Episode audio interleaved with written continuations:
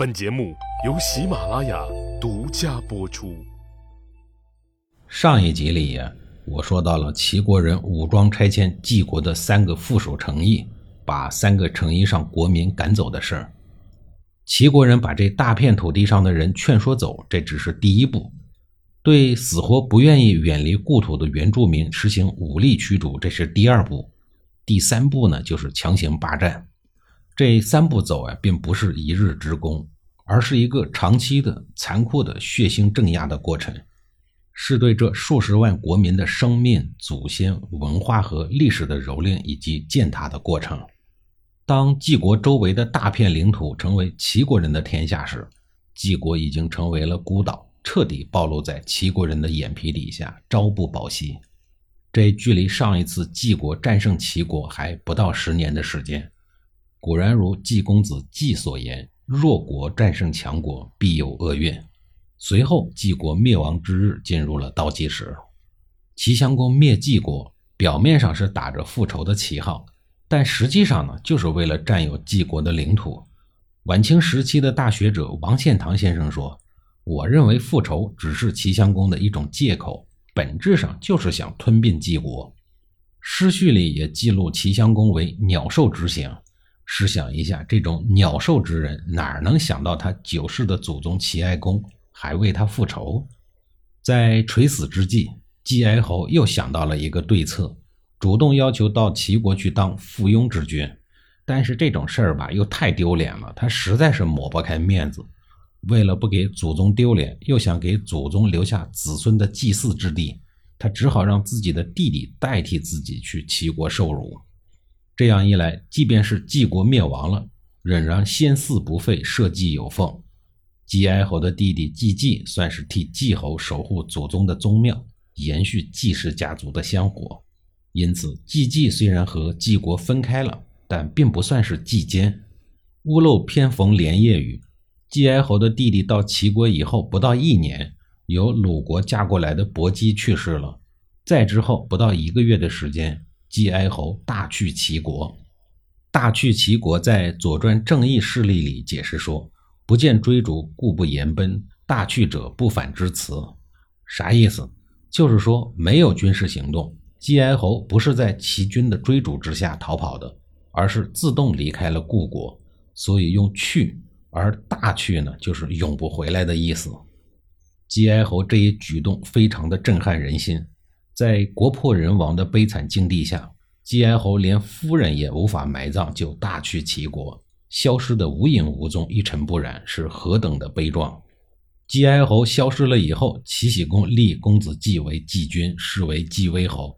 但是这个时候的季国已经是齐国的附庸，季国已经名存实亡了。齐襄公经过七年的努力，终于完成了先君的夙愿。齐僖公九泉之下，应该可以微笑了。不过，齐国对晋国的战争并不是正义的战争，说白了，这是一场赤裸裸的侵略，两国百姓都深受其苦。但是从另一个角度上来说，这场旷日持久的兼并战争。直接推动了国家的统一，也是有一定的进步意义的。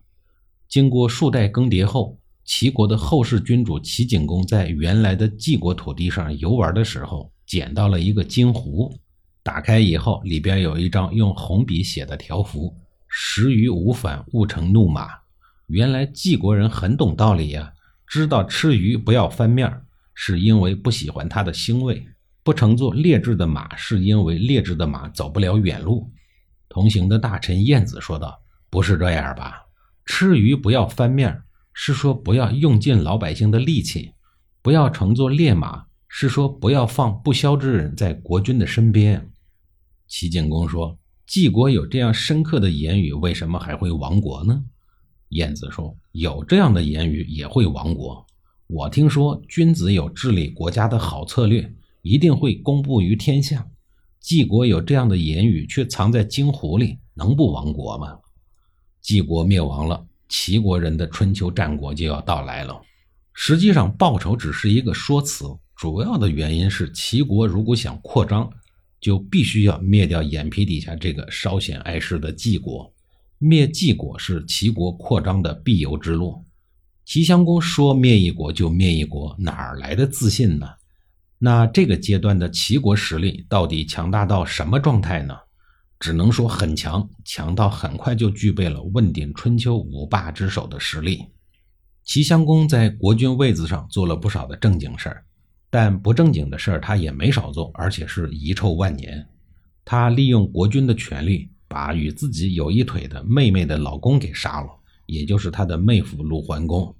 当年齐僖公打算将爱女文姜嫁给郑国的太子忽，没想到这小子来了一句“齐大非偶”，太子忽拒绝迎娶文姜，对自己的影响不是很大，也就是在公族之间留下了一个不识好歹的将种名声。